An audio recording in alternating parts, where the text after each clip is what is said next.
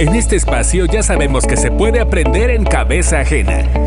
Si quieres hacer crecer tu negocio o piensas emprender, aquí encontrarás las mejores herramientas y tips que te permiten impulsar tu idea y llevar tu proyecto a otro nivel de la mano de nuestros especialistas. Así de fácil. Bienvenidos a Emprender en Cabeza Ajena. Hola, ¿qué tal? Yo soy Gali Martínez y les doy la más cordial bienvenida a este episodio de la segunda temporada de Emprender en Cabeza Ajena, presentado por Clip, en el que queremos compartirles de la mano de nuestros expertos invitados las mejores herramientas para hacer crecer sus negocios. Así de fácil, así de sencillo y así de entretenido. Hoy tenemos como invitado a Jorge Fajardo. Él es director del Master in Business and Technology en Collective Academy. Así que bienvenido Jorge, nos encanta que estés de este lado. Hola Gali, ¿cómo estás? Mucho gusto. A mí también me da mucha felicidad estar compartiendo lo que sé con algunos emprendedores que nos escuchan y emprendedoras. Exacto, será muy rica esta sesión, así que te agradecemos bastante que nos compartas tu conocimiento en estos próximos minutos. Así que cuéntame, Jorge, por favor, eh, ¿cuál es tu rol? ¿Cómo llegas a saber de estos temas de emprendimiento? ¿Cuál es tu relación con este tema? Mira, mi relación con este tema es, yo he sido emprendedor serial desde que tengo memoria. Ah, comencé a emprender desde que estaba en la universidad, lanzando una agencia de publicidad. Y a partir de ahí eh, he estado tratando de llevar mi carrera involucrándome en diferentes eh, emprendimientos más que empresas consolidadas, ¿no? Te podría decir que fuera de una que otra que me ha tocado en, en mi carrera vivir, ¿no? La experiencia corporativa, digamos, yo siempre me he sentido más cómodo en el entorno emprendedor. Entonces tengo más de 15 años trabajando en esta industria, los últimos siete u ocho mucho más enfocado en el, emprendimiento tecnológico, eh, como le llaman por ahí el venture backed businesses, que son negocios que pues algunos fondos de capital de riesgo quieren financiar por su potencial crecimiento y por su potencial rendimiento. Claro, entiendo. Todo este asunto de escalabilidad y demás, ¿no? Entonces, ese es tu fuerte. Qué, gusto y pues muchas gracias por compartirnos esta experiencia. Y bueno, me, gustaría desde la total curiosidad preguntarte de qué va el, el tema de que los emprendedores tengan un determinado modo de pensar, más allá de sus habilidades, por ejemplo, administrativas o incluso de los recursos con los que puedan contar para lanzarse a emprender. Pues mira, eh, ya desde hace, yo diría, los últimos 15, 20 años, se ha empezado a analizar y a estudiar cómo es que los emprendedores y emprendedoras logran generar esta disrupción de modelos de negocio, ¿no?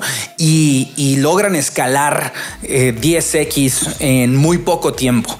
Y pues se ha estudiado las metodologías, ¿no? Y, por eso ahí tenemos todo el método Lean Startup y cosas que podemos encontrar para, para replicar lo que han hecho estas compañías como Uber, como Facebook, como Netflix, eh, eh, para, para hacer disrupciones en el mercado. Pero también recientemente empiezan a a, estudiarse los, a los emprendedores y a las emprendedoras y su mentalidad, ¿no? Cómo piensan, cómo transforman el riesgo, por ejemplo, o los recursos en algo nuevo que no es exactamente como se hace en el, en el mundo, digamos que managerial, ¿no? En el mundo corporativo y se han identificado ciertas diferencias muy puntuales que nos ayudan pues a, a darnos cuenta cuál es el mindset o qué componentes tiene la mentalidad de un emprendedor.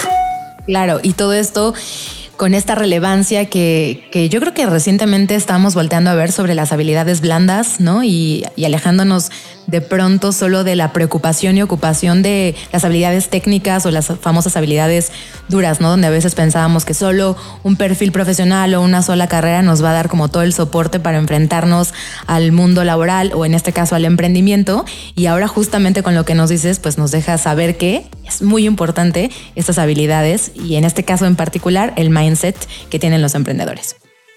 Así es, eh, hay una doctora en particular que se llama la doctora Sara, Sarasvati, ¿no? Que ella ha estado haciendo estudios, ¿no? Es una, es una psicóloga cognitiva, digamos, una, científica de, de, la psicología cognitiva, y ha estado investigando a diferentes emprendedores. Entonces ha llegado específicamente a un framework que ella le llama Effectuation o pensamiento efectual que eh, establece que es más o menos cómo funciona la mente de un emprendedor contra eh, la forma de pensar que le llaman estratégica y también la causal, ¿no? Eh, lo, que, lo que pasa típicamente, ¿no? Es que en, el pensamiento causal o, como lo que se, se, utiliza en el management, lo que se busca es en escoger los mejores medios para alcanzar una meta, ¿no? Y eso es lo que normalmente nosotros hacemos. Nos ponemos una meta y luego vemos qué necesitamos para lograrla. Sin embargo, eh, esta doctora, la doctora Sarasvati, nos ha enseñado un poco, gracias a su investigación, que lo que hacen normalmente los emprendedores es imaginar posibles nuevos fines para los medios que tienen a su alcance. Y eso es un cambio completo de paradigma. Ok, y entonces este, este modelo, por ejemplo, el, framework que, nombrabas, el Effectuation, específicamente eh, sobre qué va o en qué consiste. Mira, específicamente habla de cómo eh, los emprendedores ¿no? utilizan los medios que tienen para generar acción. ¿no? Entonces, básicamente se pone a pensar qué es lo que hace el eh, Effectuation. ¿no? Primero que nada, eh, qué es lo que necesita un emprendedor? Necesita ideas. Necesita muchas ideas para resolver los problemas que tiene adelante. ¿Por qué? Porque normalmente, pues una emprendedora o un emprendedor están solos y lo que buscan es tener no solamente estas ideas, sino también tomar buenas decisiones. ¿no? Utilizan técnicas, los, los emprendedores utilizan técnicas que les funcionan como la base para tomar decisiones de qué es lo que sigue. Eh, eh, eso, eso es lo que, lo que hace Effectuation. Ahora, también vale la pena ponerle un marco de referencia y es que el pensamiento de Effectuation no es el pensamiento permanente de un emprendedor. La misma doctora nos dice que este pensamiento o este framework nos sirve para, para arrancar. Digamos que es como, como la primera velocidad de un auto, ¿no? No, no puedes andar en un auto eh, manual, por lo menos, ¿no? En primera velocidad todo el tiempo. Solamente la puedes utilizar para arrancar.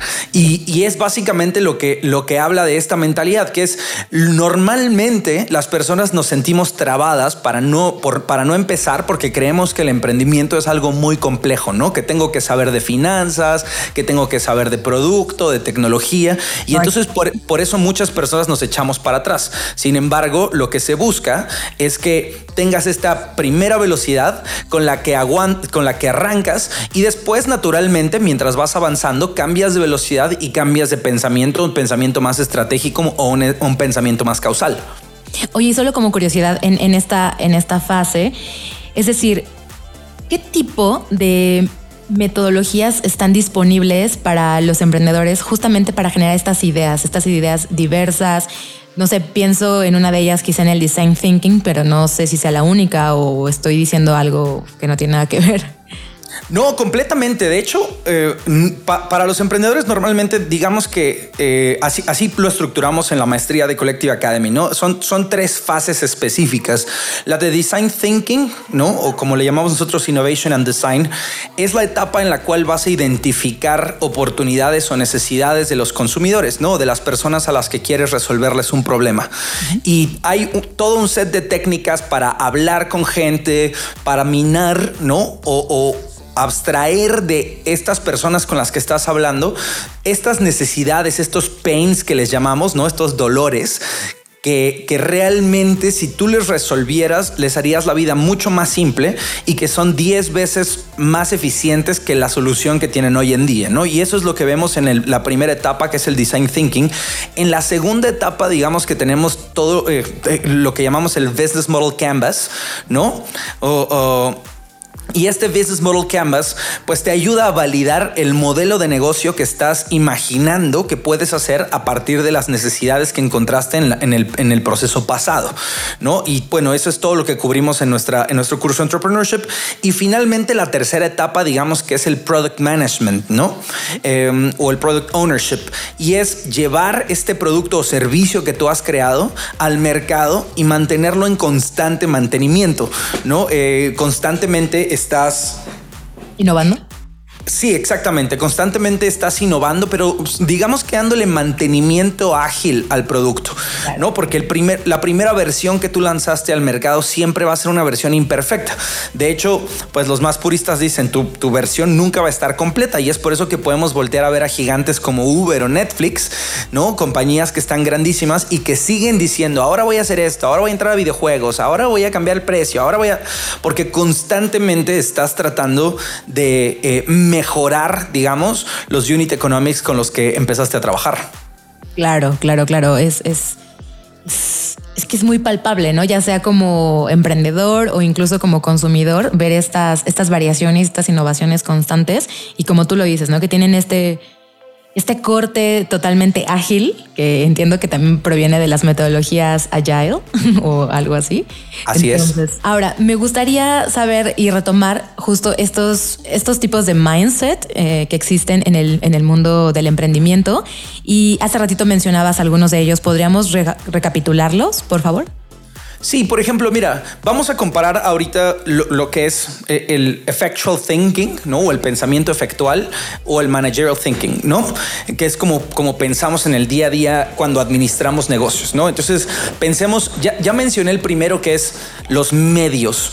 ¿no? Normalmente existe este contraste, mientras que en el pensamiento de, management tú tienes una meta y luego vas a buscar los medios, en el pensamiento de efectual tú identificas tus medios primero, ¿qué tengo? ¿No? ¿Quién soy? ¿A quién conozco? ¿Qué sé? Y luego imaginas los posibles escenarios que pudieras, de cosas que se pudieran crear a partir de lo que tú eres. Y eso es muy importante porque también te, te, establece un diferenciador, ¿no? Porque tú eres única o eres único. Y, lo que tú puedes traer a la mesa en una industria, pues es muy poderoso versus lo que ya está allá afuera. Entonces, ese es el primer punto importante. Pero el segundo que te quisiera poner a la mesa podría ser también lo que le llamamos, eh, lo que le llaman el affordable loss, ¿no? O cuánto puedo perder. Si te fijas, los, eh, en, el, en el pensamiento de management, normalmente lo que se hace es calcular un retorno esperado, ¿no? ¿Cuánto puedo ganar?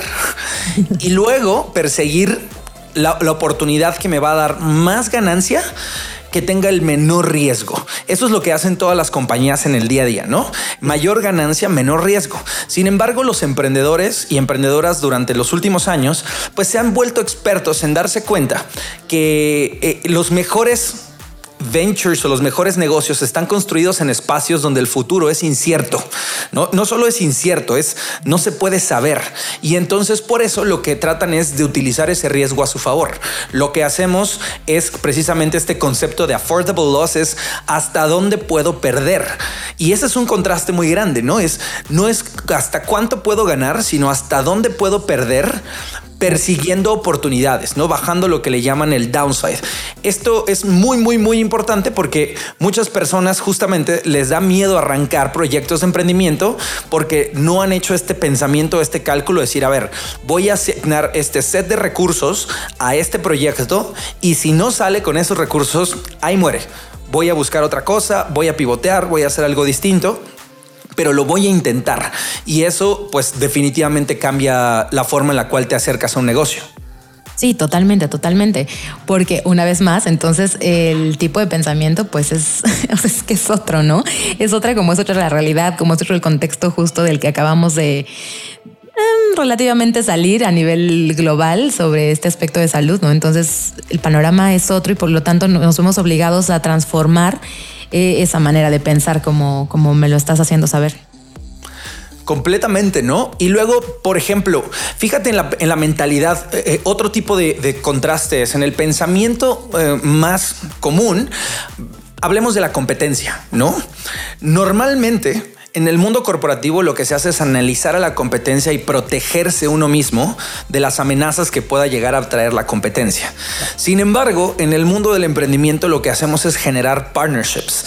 De, un poco cuando estamos en este, en este entorno de las startups y estamos intentando crear una nueva realidad, una nueva forma de hacer las cosas, de pronto aparecen cuatro, cinco, seis compañías igual de pequeñas que nosotros y están intentando hacer algo en el mismo espacio. Sin embargo, nosotros no las vemos como competencia, ¿no? Eh, lo que vemos es cómo, cómo podemos colaborar para hacer más grande el pie, en qué nos podemos unir, ¿no? En qué podemos trabajar juntos. Y eso para crear nuevas oportunidades, exactamente. Y eso es algo completamente distinto porque pues siempre lo vas a oír en emprendimiento. No existe la competencia, la competencia es el status quo.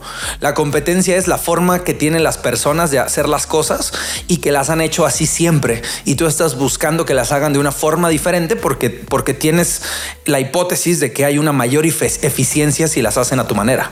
Por supuesto. Y porque además toca, o sea, toca, toca innovar, estamos, insisto, en otra época, también la gente eh, está ávida de probar cosas eh, distintas, entonces, claro, entiendo perfecto este contexto. Ahora, ya me, has hablado un poquito sobre las ventajas de esto, pero también cuál es el límite, o sea, cuál es el límite de tener este planteamiento de hasta dónde puedo perder como emprendedor. Bueno, es que también hay que hacer algunos como puntualizaciones importantes.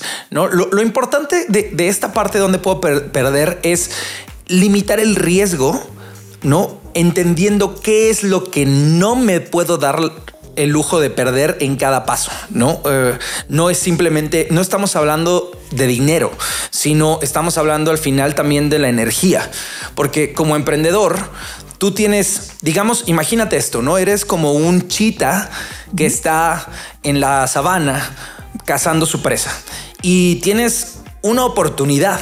¿Por qué solo tienes una oportunidad? Porque si, fallas en el intento, ¿no? Si haces el display de energía, empiezas a correr, ¿no? Sabes que el chita va de 0 a 100 en segundos y persigue una gacela. Y si el chita no hizo su tarea, de analizar el entorno, de por eso se sientan, ¿no? Ya ves estas imágenes famosas donde está el chita así metido entre la, entre la maleza con los ojos bien abiertos observando a la manada y está tratando de identificar cuál es su mayor oportunidad, cuál de todos ellos que están ahí es su mayor oportunidad para que en su primer intento lo tenga bien. ¿Qué pasa si falla?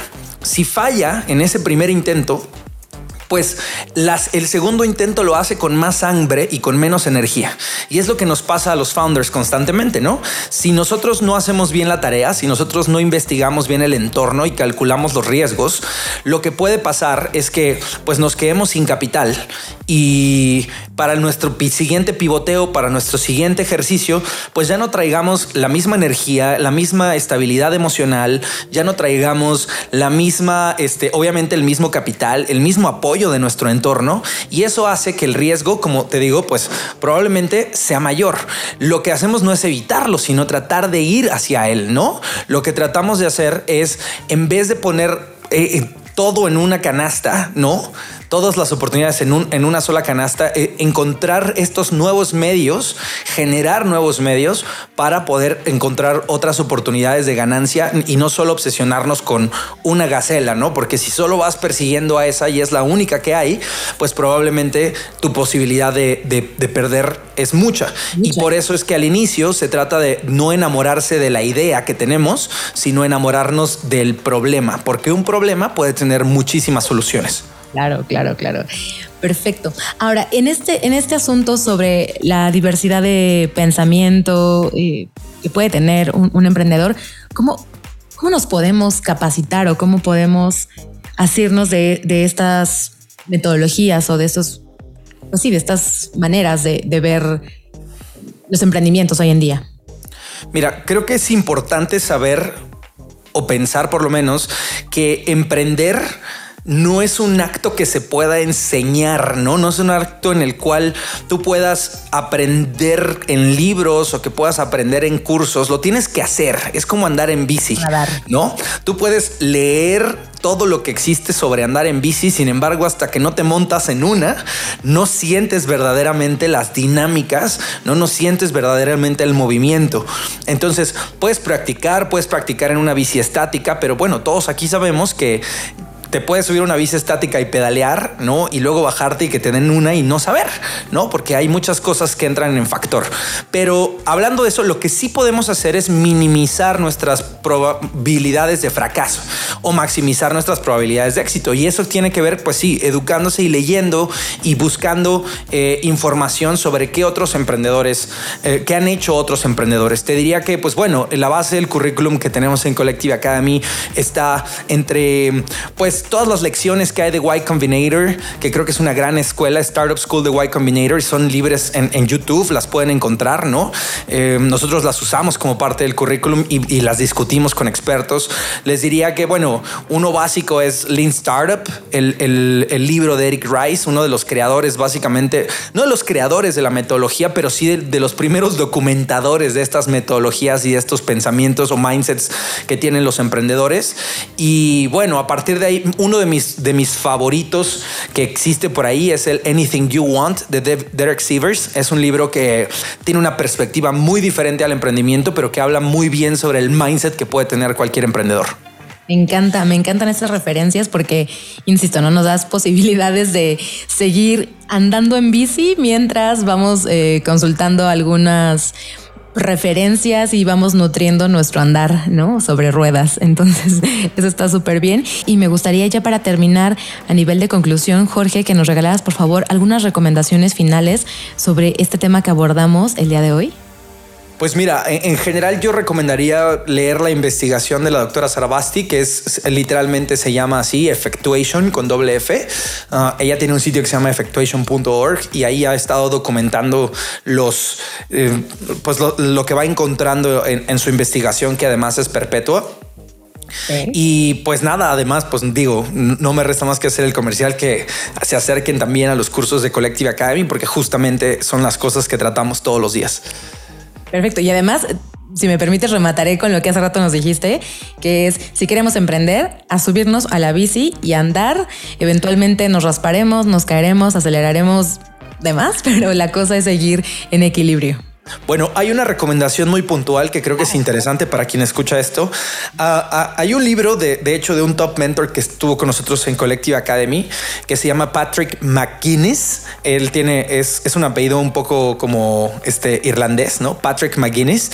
Y él tiene un libro que se llama 10% Emprendedor o 10% Entrepreneur.